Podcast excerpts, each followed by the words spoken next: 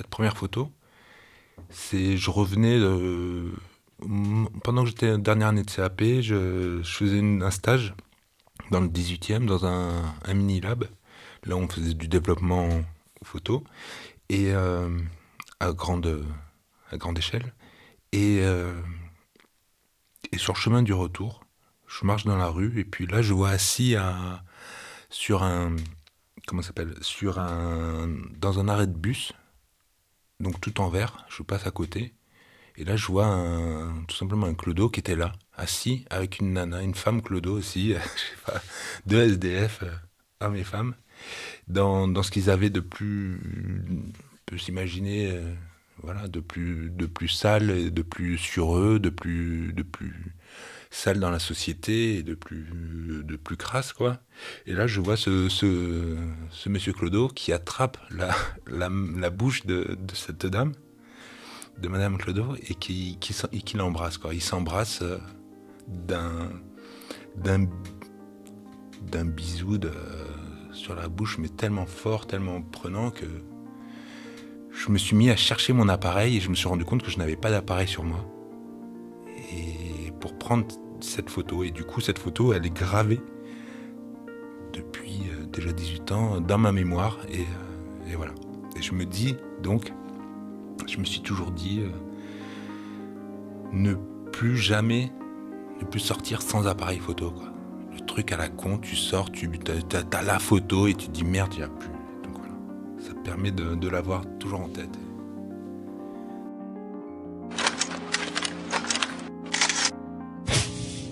Photosensible, podcast d'aventure humaine et photographique. Découvrez ceux qui se cachent derrière l'objectif.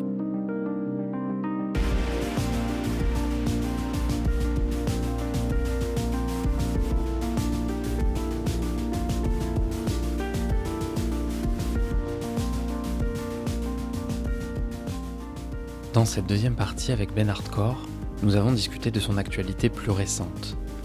Après être passé à Calais, c'est sur les bords de la Méditerranée que Ben va aller documenter la migration de ces populations chassées de chez elles par la guerre et des pouvoirs politiques oppressants et meurtriers, ce qui le mènera d'ailleurs devant le tribunal. Après un nouvel aller-retour en Grèce, c'est à Toulouse qu'il va suivre les combats de militants contre la casse de l'éducation nationale ce qui lui permettra de rejoindre le studio Hans Lucas et de développer sa visibilité.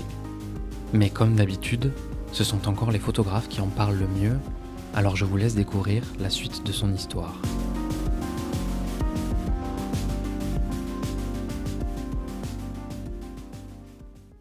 Après Calais, j'ai voulu voir ce qui se passait euh, aussi un peu en amont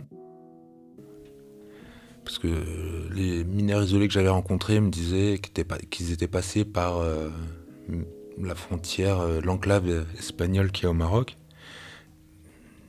Il y en a beaucoup qui passent par Ceuta et eux ils étaient passés par Melilla.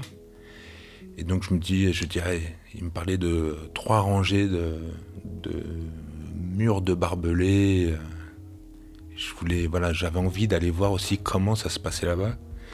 Entre temps, donc j'avais cette volonté de revenir sur, euh, de poursuivre ce, travail sur la migration.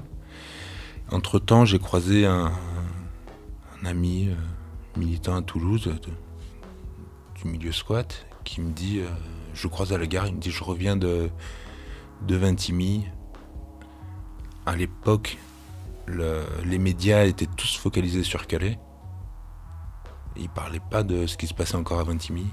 Il me dit c'est dingue ce qui se passe là-bas, c'est de la chasse aux migrants euh, dans les gares, euh, dans la gare qu'il y a à Menton et il faut vraiment aller voir quoi. Ok, très bien, je vais y aller. Ça c'était en... pendant l'été, pendant l'été. L'été suivant, c'était 2015 je crois. L'été suivant, je enfin, je me renseigne avant et puis je vois qu'il y a un camp de un camp de nos borders qui se monte à, à Vintimille et euh, dans la vallée de la Roya, je crois même. Qui est un camp de nos borders en tout cas qui se monte et euh, pour aller soutenir euh, tout ça. Donc j'y vais, je dis allez, hop, je prends le, je prends l'adresse, j'y vais. Et euh, première journée, je rencontre un, un groupe de personnes et on fait une petite balade dans la montagne pour voir un peu le chemin que prennent. Voilà, c'est pour nous contextualiser peut-être un peu l'idée avant d'y aller directement sur le camp. Et là, on reçoit une info des migrants euh, sont là, bloqués à la frontière à Vintimille. Les autres poursuivent leur, leur marche. Moi, je descends, je fonce à la frontière, donc côté Italie. Et, là, je les vois tous là bloqués par, les, par la police, euh, par la police italienne. Et donc, euh,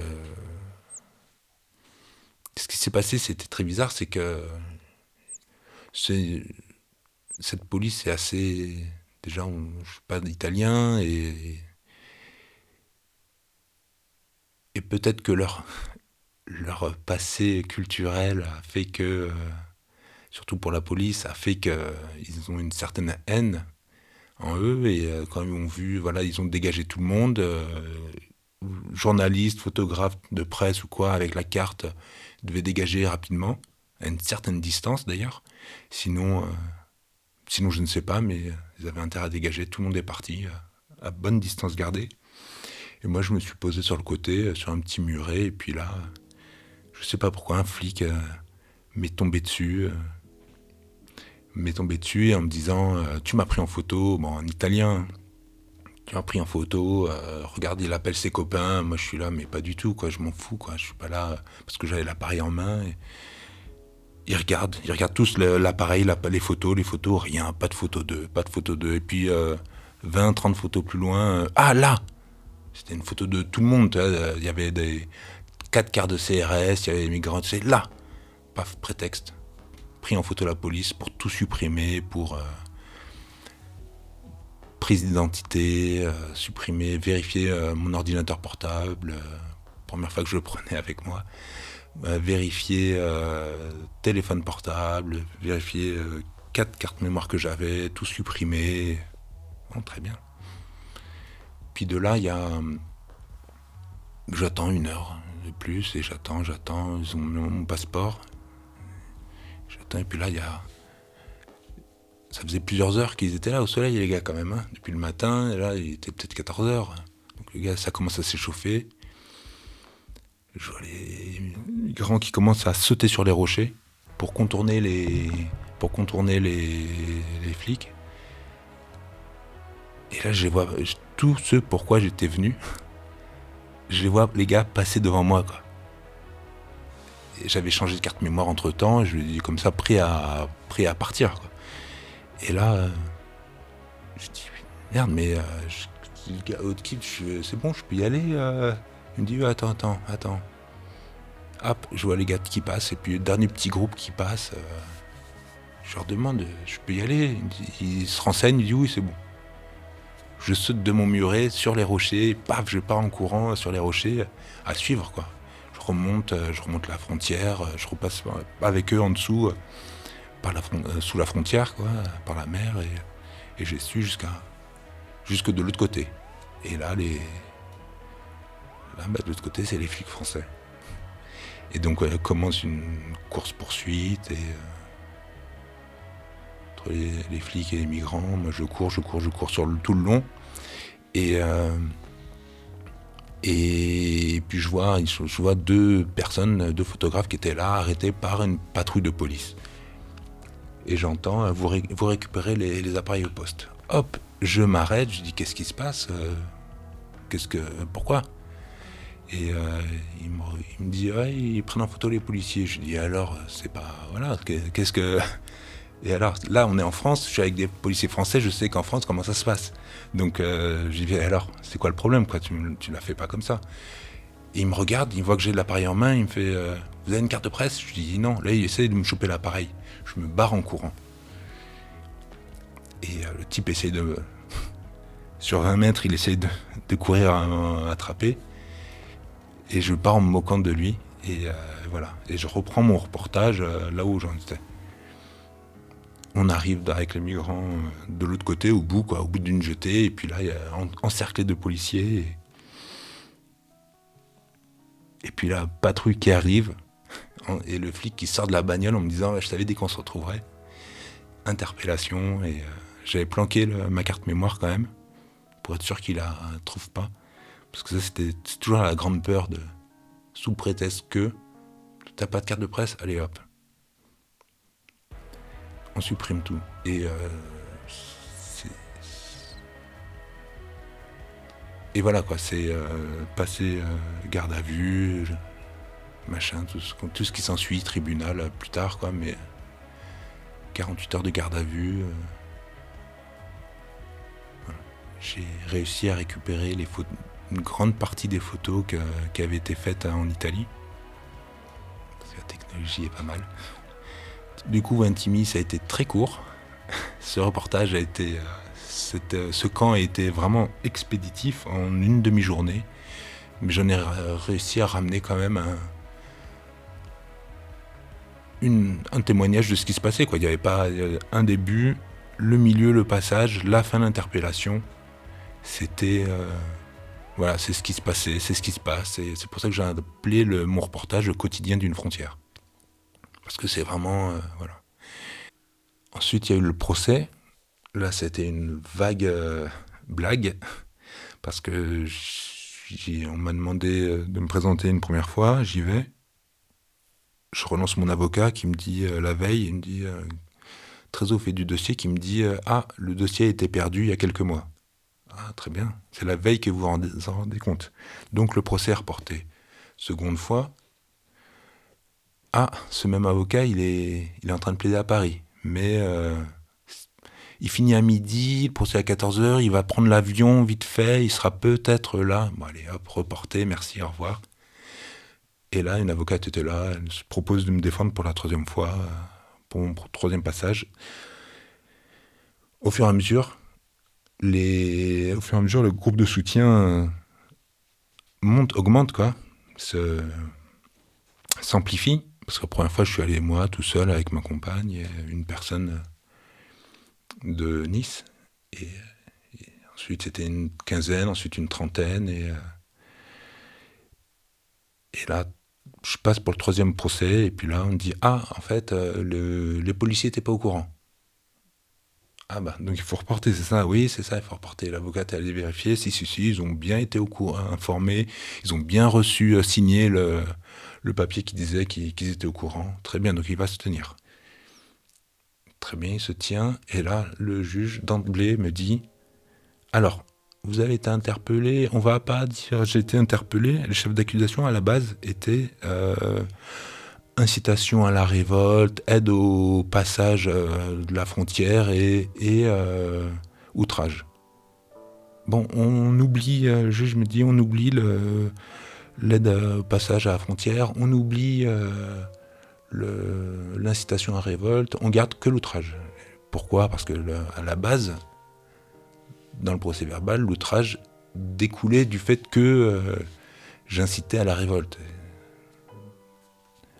Bref. Non, non, non, on garde que l'outrage. Donc, j'essaye d'expliquer que c'était pas possible, que ce que disent les policiers n'était pas possible, que le procès verbal n'est qu'un copier-coller de ce que l'un a dit pour essayer de défendre et les autres, ils ont juste changé leur nom. Bref, au final, j'ai comme de 900 euros d'amende. Voilà. On me dit bien que la parole d'un policier vaut 4 euh, témoignages.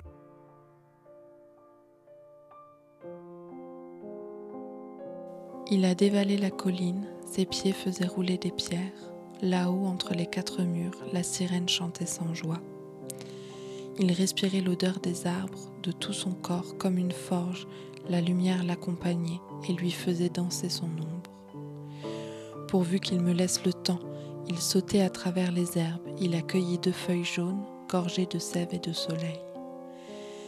Les canons d'acier bleu crachaient de courtes flammes de feu sec, pourvu qu'il me laisse le temps, il est arrivé près de l'eau. Il a plongé son visage, il riait de joie, il a bu. Pourvu qu'il me laisse le temps, il s'est relevé pour sauter. Pourvu qu'il me laisse le temps, Une abeille de cuivre jaune la foudroyait sur l'autre rive. Le sang et l'eau se sont mêlés.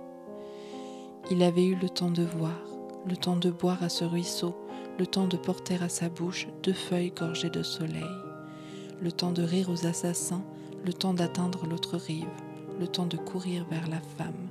Il avait eu le temps de vivre. Boris Vian, l'évadé.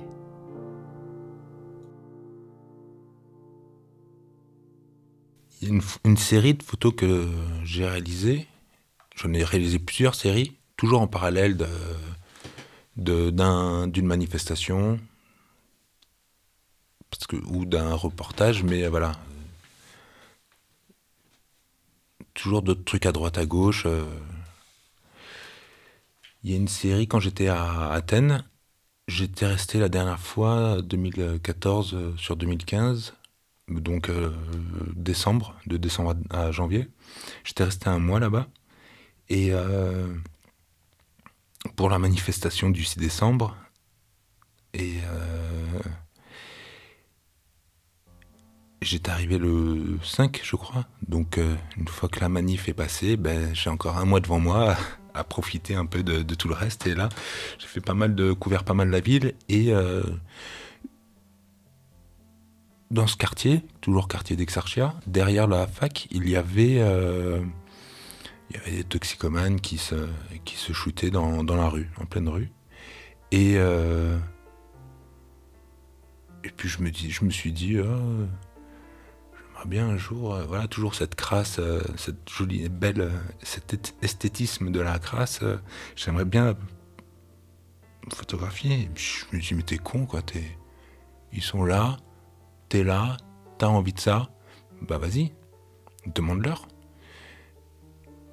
je passe, je m'arrête, je pose la question, et ce soit en anglais, qui s'est un peu amélioré quand même. Je connais, je pas encore conjuguer les verbes, mais je connais trois mots de plus.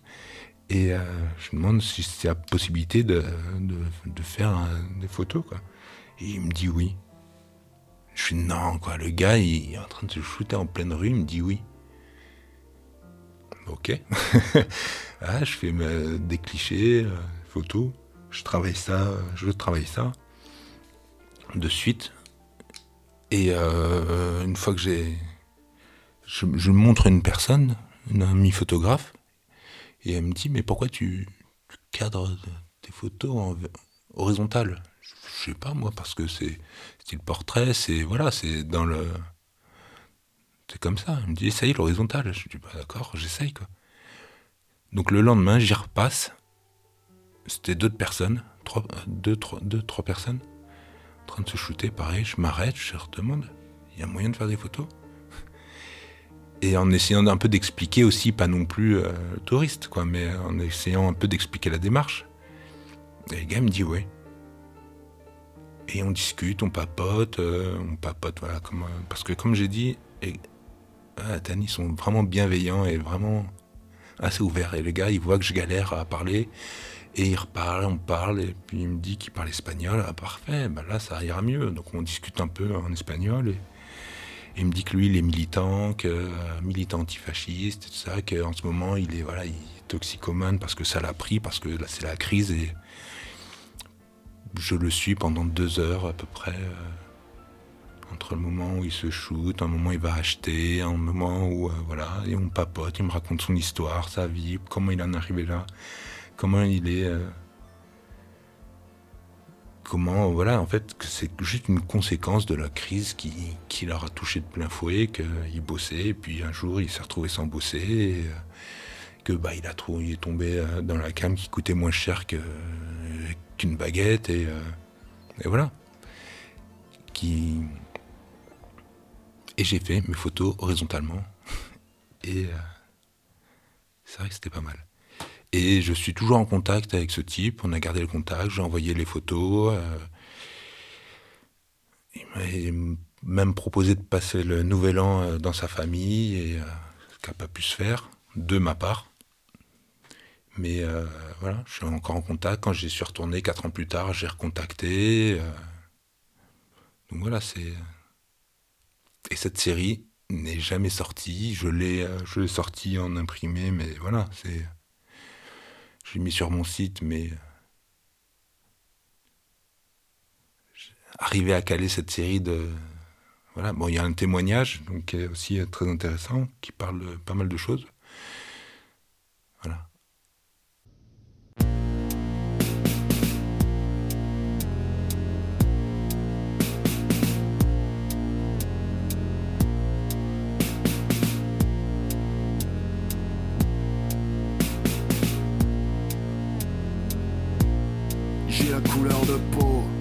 oppresseurs et je vis sous le seuil de pauvreté.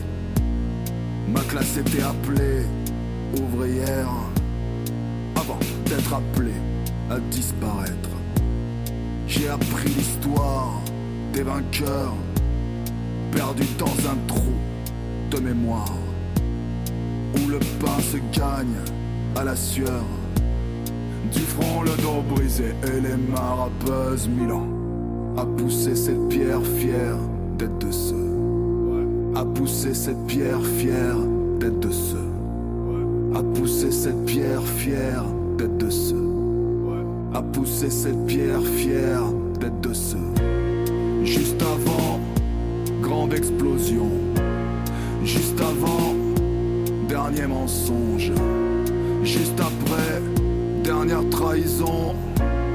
Et la première goutte de sang a poussé cette pierre fière d'être de ceux a poussé cette pierre fière d'être de ceux a poussé cette pierre fière d'être de ceux a poussé cette pierre fière d'être de ceux a poussé cette pierre fière d'être de ceux j'ai la gueule de bois des vaincus écrasé du poids des coupables, accusé de vivre au crochet de ceux de ceux que nous appelons traîtres.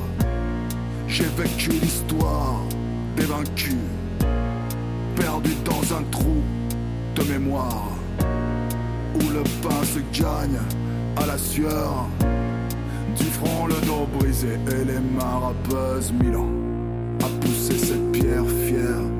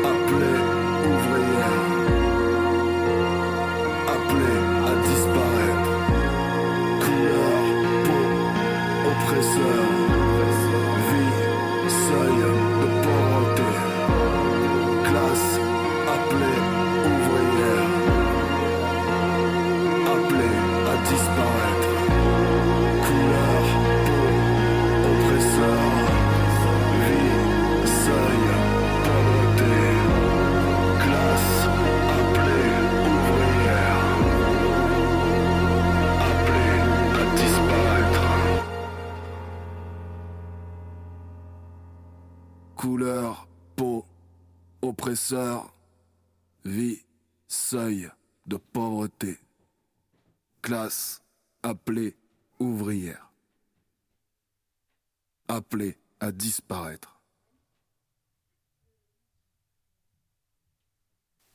les voyages ça coûte de l'argent les voyages euh, voilà c'est bien joli mais euh, la réalité est que il faut se remettre au travail et, et, euh, et donc bah, je me remets à bosser. Donc plus le temps de, bouger de parcourir d'aller à droite à gauche d'aller à Calais d'aller à plus question d'aller à, à l'enclave espagnole euh, au Maroc plus question de tout ça. Allez on bosse. De là bah qu'est-ce que je fais La photo, ça continue. La photo, bah, je pars euh, sur un, autre thème de portrait. Je suis, nul en portrait. Je ne maîtrise pas du tout la photo portrait. Mais euh, il y a un truc que je, que plus ou moins sais faire, c'est voilà, euh, pas sais faire, mais que je connais, ce sont des militants. Et je pars sur une série de portraits de militants. De portraits de militants qui ont un certain bagage, un certain vécu, et euh, pour permettre d'avoir un certain retour aussi sur eux-mêmes et sur leurs actions et sur. donc voilà, facile, on est à Toulouse. Toulouse, je connais, je connais les militants à Toulouse, et donc je pars là-dessus. Ensuite, je suis allé un peu plus loin sur des week-ends euh, à Paris ou euh, au Pays Basque, Pays Basque Nord. Et, euh,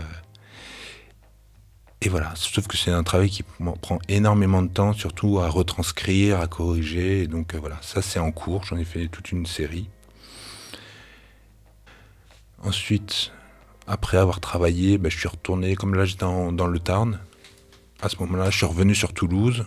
Ma compagne était enceinte il fallait euh, trouver euh, voilà, un bon pied à terre. On était à, Toulouse. Plus question de, de trop bouger. Donc j'ai fait des reportages, j'ai euh, pris le reportage dans le sens manif, mais pas que manif. Là, je voulais aller plus loin et donc suivre l'action de, des profs qui, qui avaient commencé contre, contre la loi Blanquer. Ça, c'était en. C'était tout récent, quoi. C'était l'année dernière. Euh, mi-mai, fin mai. Et donc là, je. Fin mai 2019. Et donc euh, là, je, suis, je l'ai rencontré, voilà, au fur et à mesure, je vais aux AG. Je fais, voilà, toujours ce truc qui me tient, c'est d'aller témoigner et d'aller aussi là où on ne peut pas trop aller. Dans une AG, euh, tu fais pas de photos d'une AG, quoi. Et donc je leur explique, voilà, je leur montre. Ils sont convaincus par mon travail. Certains me connaissaient aussi, mais euh, voilà, les profs, je ne connais pas spécialement. Mais euh, je les suis sur des actions à 7 heures du mat, je suis sur des actions voilà, dans, les, dans les écoles, je suis sur. là, je rencontre tout un tas, tout un réseau qui se construit, puisque c'était aussi un peu inné. Et voilà, les mois ont passé.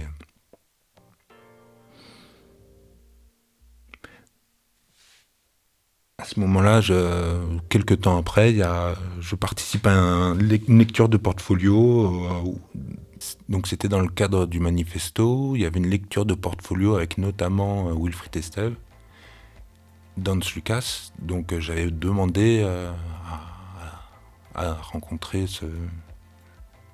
cette lecture. Et j'avais présenté mon travail sur Athènes. Et pour avoir, parce que je, ne sais pas monter un reportage et je voulais savoir un peu la cohérence ou euh, ce qui pouvait aller ou ne pouvait pas aller, comment monter ça. Et j'ai eu la grande surprise en fait d'avoir été, été coup de cœur de, sur ma série de Blocon Blanquer euh, par Wilfried Estelle.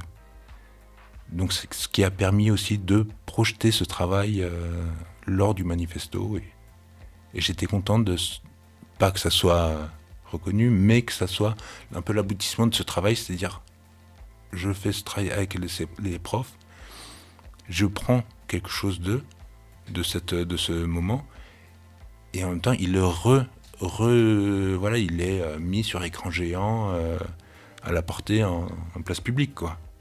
Et donc pour ça, ça c'était quelque chose que, qui était, qui était sympa, quoi. Ensuite, euh, au manifesto, je parcours un peu les, containers qu'il y a et là, je, fais un truc que, je faisais pas trop. C'est-à-dire que euh, je me suis mis à lire un peu le, petit descriptif avant de rentrer dans l'expo. Et là, je vois, je lis euh, le descriptif, je rentre, je vois l'expo, je fais sacré expo photo. Sacré, les photos étaient magnifiques, du noir et blanc contrasté comme j'aime un sujet assez euh, entre artistique et, sujet semi-actualité, mais en tout cas euh, de sociétal. Quoi. Euh, et, ce qui m'a marqué, dans ce, dans travail, dans le travail de David Siodos, c'était euh, que ces photos avaient été faites, que toutes les photos présentées avaient été faites à Toulouse. Et là, paf, je dis waouh, ah ouais. Là, ça m'a remis un peu en question dans le sens où pour moi, faire des photos, c'était se barrer, quoi. C'était euh, pas faire dans la ville que tu connais, que tu as retourné, que elle te fatigue. Les villes. Euh, voilà, c'est aussi un peu euh, du coup chez moi et je j'ai pas envie de ça, j'ai envie d'aller voir de l'exotisme, on va dire. et, et, je me dis ah oui, moi qui suis bloqué en ce moment à Toulouse, je ne peux pas. on peut faire des trucs sympas. Allez, je euh, regardais un peu autour de moi et puis là j'ai découvert que ouais, qu'au même moment les profs que j'avais suivis avaient ouvert, euh, étaient en train d'ouvrir un squat de, un squat, une réquisition de, pour héberger des, des familles dont les, les gamins allaient en cours parce que c'est des familles qui étaient à la rue et, et les gamins allaient en cours la journée et dormaient à la rue la nuit. Et donc j'ai suivi ça, ce milieu, euh, un peu ce milieu, cet, espace. De là ensuite j'ai regardé autour de moi, puis à même pas 500 mètres, j'ai vu un autre, un camp de Roms qui était là. Et donc j'y suis allé, je me suis présenté, enfin j'ai super accueillant, super ouvert, mais euh, vas-y, très bien. J'ai pu faire des, j'y retourne régulièrement pour faire des photos. Je rapporte les photos aussi. C'est quelque chose que j'ai pas dit, mais dans, les... dans ce que je fais, dans... dans les reportages que je fais, soit je renvoie les photos, soit quand je peux, soit avec les Facebook, je renvoie les, trucs, soit j'essaie de faire des expos aussi de ces photos.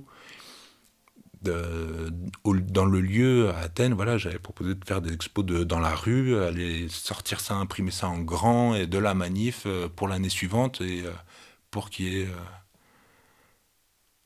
pendant qu'il y a la manif, il y a ces photos quoi, de, même. Et, euh,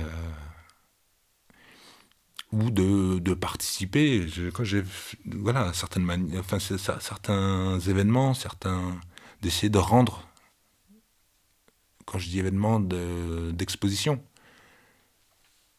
il faut que ce soit parlant. Il faut que je sais pas comment expliquer ça. Il faut que qu'il y ait un retour au que c'est pas que moi qui vais montrer mon travail. C'est c'est un travail conjoint, un travail commun, et, euh, voilà, j'essaye de, rapporter quelque chose à ces gens-là aussi. Donc Toulouse, et euh, crise sanitaire Covid euh, approchant, ben, je me suis dit, bah tiens, vu qu'avec Hans Lucas, maintenant on a aussi une petite carte en tant que photographe de presse, donc un passe droit aussi à être dehors et euh, j'ai contacté des associations pour dire voilà, euh, je suis disponible pour couvrir, euh, couvrir vos actions.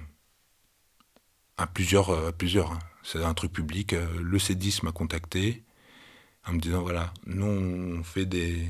Il y a plusieurs. Il se monte plusieurs actions en ce moment pour soutenir les gens, pour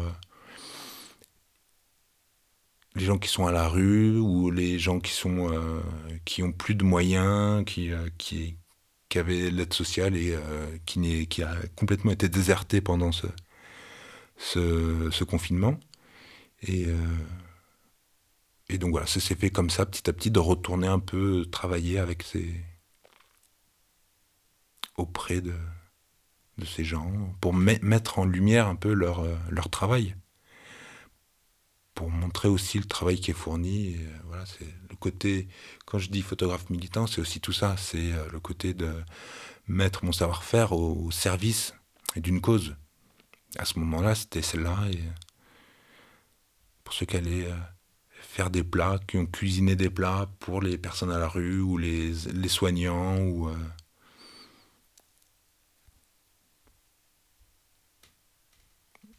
et voilà, je continue euh, aujourd'hui avec, euh,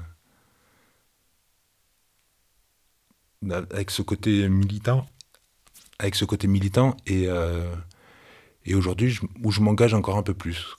C'est-à-dire que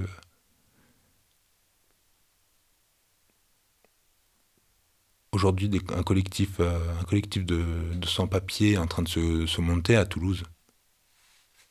Je te dis, mais incroyable, quoi. Les gars, voilà, on voit ça à Paris, machin, mais là, euh, ils sortent de, ils sortent, euh, et donc, euh, comme je travaillais déjà avec RESF, j'étais en train de, j'avais fait des portraits, des témoignages, et et donc là, je leur ai proposé, voilà, est-ce que vous voulez que je mette, qu'on travaille ensemble? Est-ce que, voilà, je propose de faire des, pour faire connaître la situation de chacun, faire des portraits? Donc d'un côté, pour moi, c'est quelque chose où euh, ça m'ouvre la porte de, il faut pas se cacher, quoi, d'être dans un, un, endroit privilégié et de pouvoir montrer un travail privilégié, mais aussi de de les accompagner dans les démarches, euh, de les accompagner dans, avec ce que je connais avec mon peu de que je connais aussi. Et euh, voilà, avec RESF par exemple, je les ai accompagnés, euh, Réseau d'éducation sans frontières. Moi j'avais un truc en tête, c'est un reportage en montrant un peu tout le, parcours, le processus de, de, ces gamins qui vivent à la rue, à l'hôtel, qui vivent euh, en tente. Ou, Donc waouh, génial, je suis dans le truc, je peux faire des photos que peu peuvent faire. Et en même temps, je les accompagnais à la préfecture et déposer des dossiers. en même temps, j'en profite pour faire des photos. Et en même temps, tu vois, c'est euh, quelque chose que certaines images ont été utilisées dans des campagnes de soutien aussi pour ces familles, pour montrer dans la situation dans laquelle ils sont. Donc voilà, c'est un, un, travail qui, qui, qui se nourrit euh, l'un et l'autre.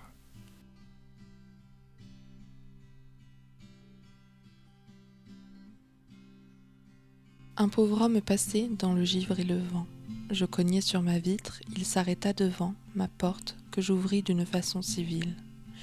Les ânes revenaient du marché de la ville, portant les paysans accroupis sur leurs bas. C'était le vieux qui vit dans une niche au bas de la montée et rêve, attendant, solitaire, un rayon du ciel triste, un liard de la terre, tendant les mains pour l'homme et les joignant pour Dieu. Je lui criai Venez vous réchauffer un peu. Comment vous nommez-vous? Il me dit Je me nomme le pauvre. Je lui pris la main. Entrez, brave homme. Et je lui fis donner une jatte de lait. Le vieillard grelottait de froid, il me parlait, et je lui répondais pensif et sans l'entendre. Vos habits sont mouillés, dis-je, il faut les étendre. Devant la cheminée, il s'approcha du feu. Son manteau tout mangé des verres et jadis bleus, étalé largement sur la chaude fournaise, piqué de mille trous par la lueur des braises, couvrait l'âtre et semblait un ciel noir étoilé. Et pendant qu'il séchait ce haillon désolé, d'où ruisselait la pluie et l'eau des fondrières, je songeais que cet homme était plein de prières, et je regardais, sourd à ce que nous disions, sa bure où je voyais des constellations. Victor Hugo, Le mendiant. Texte issu du recueil de poèmes Les Contemplations. Ma pratique de la photo, je la situe pas à un niveau professionnel? Ni à un niveau artistique. Je, travaille, à côté. Suis, euh, je travaille à côté. Je suis veilleur de nuit, donc la nuit, et puis la journée, je peux pratiquer la photo il y a ça aussi. C'est, je ne pense pas pouvoir vivre moi de la photo. De temps en temps, lors d'une expo, il y a des ventes, très bien, mais c'est pas, il n'y a pas que, enfin, c'est pas que ça, quoi. Je, ne vois pas, je ne me vois pas vivre de la photo. Je vois très difficilement après. Euh, donc pour moi, c'est pas un métier. Pour moi, c'est quelque chose que je, une, c'est une passion et. Euh, c'est vraiment une passion et euh, la photo, je la vois d'une certaine façon comme, euh, comme une, façon de témoigner de quelque chose. Depuis le début, je veux témoigner de ce qui se passe, témoigner de la société, témoigner de l'évolution. Aujourd'hui, je peux dire l'évolution de la société parce que ça fait 20 ans, depuis 2000, ça va faire 20 ans depuis 2002 que je photographie la, la société, la les villes et euh,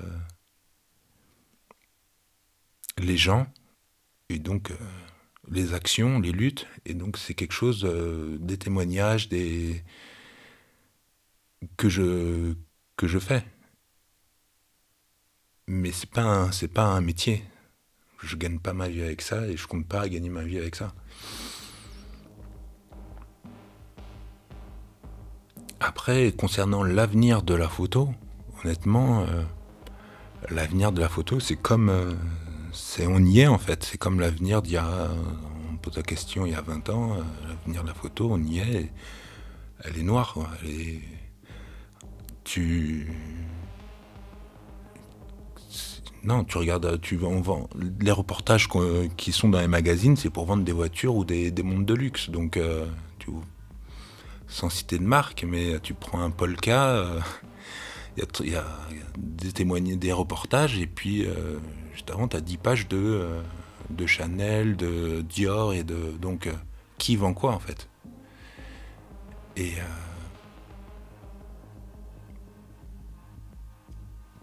pour moi, là, voilà, c'est toujours un rapport avec ce que je pense. Et pour moi, la photo, c'est de l'information. Et quand on voit comment l'information est bouffée aujourd'hui, ça n'a aucun intérêt.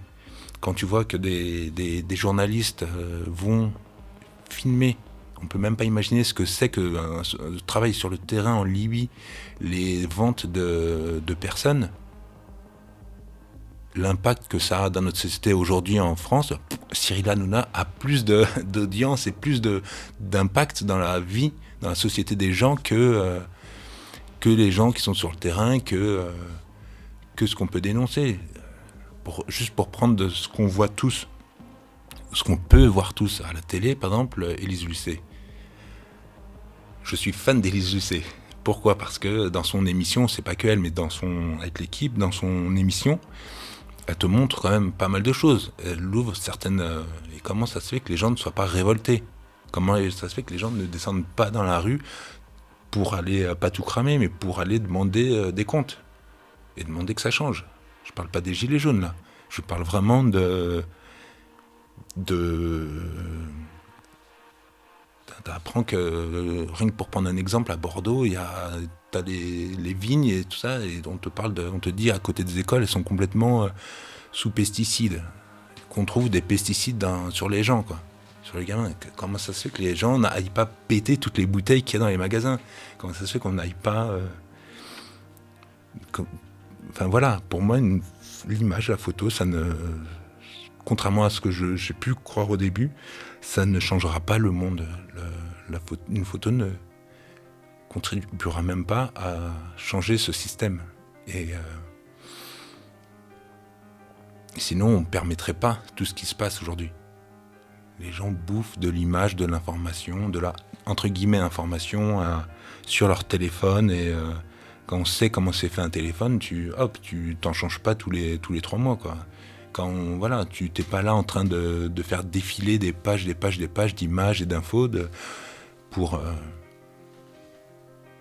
pour rien. Donc ouais, si la, la photo c'est Snapchat, écoute, euh, c'est euh, on s'en fout quoi. Révolté, écorché, Ben Hardcore n'arrêtera pas la photo de sitôt. Si c'est un médium parfait pour lui pour dénoncer les dérives de nos sociétés occidentales, il sait qu'il n'en fera jamais son métier. Cette passion qu'il met dans sa pratique amateur renforce encore plus le sentiment de révolte que l'on observe dans son travail. Il est peut-être temps de remettre l'humain au centre de nos préoccupations sociétales. En tout cas, c'est ce que s'efforce de faire Ben à travers ses séries photographiques. Si les médias traditionnels, comme la télé ou encore les politiques en général, ont tendance à déshumaniser les problématiques sociales, sa photographie, elle, tend à nous rappeler à tous que derrière chaque visage se cache une personne bien vivante qui mérite sûrement plus de considération et d'empathie. Allez découvrir son travail formidable. Vous pourrez retrouver tous les liens et références de ce podcast dans le texte de description qui l'accompagne. Photosensible, un podcast proposé par Thomas Biarnex avec la voix additionnelle de Frédéric Biarnex et les musiques de Tom Terrien et Heather Gale. Si vous avez apprécié cet épisode, n'hésitez pas à nous laisser des étoiles et des commentaires sur vos applis d'écoute préférés. Ça nous aidera à nous faire connaître et à avancer. On espère continuer de grandir avec vous.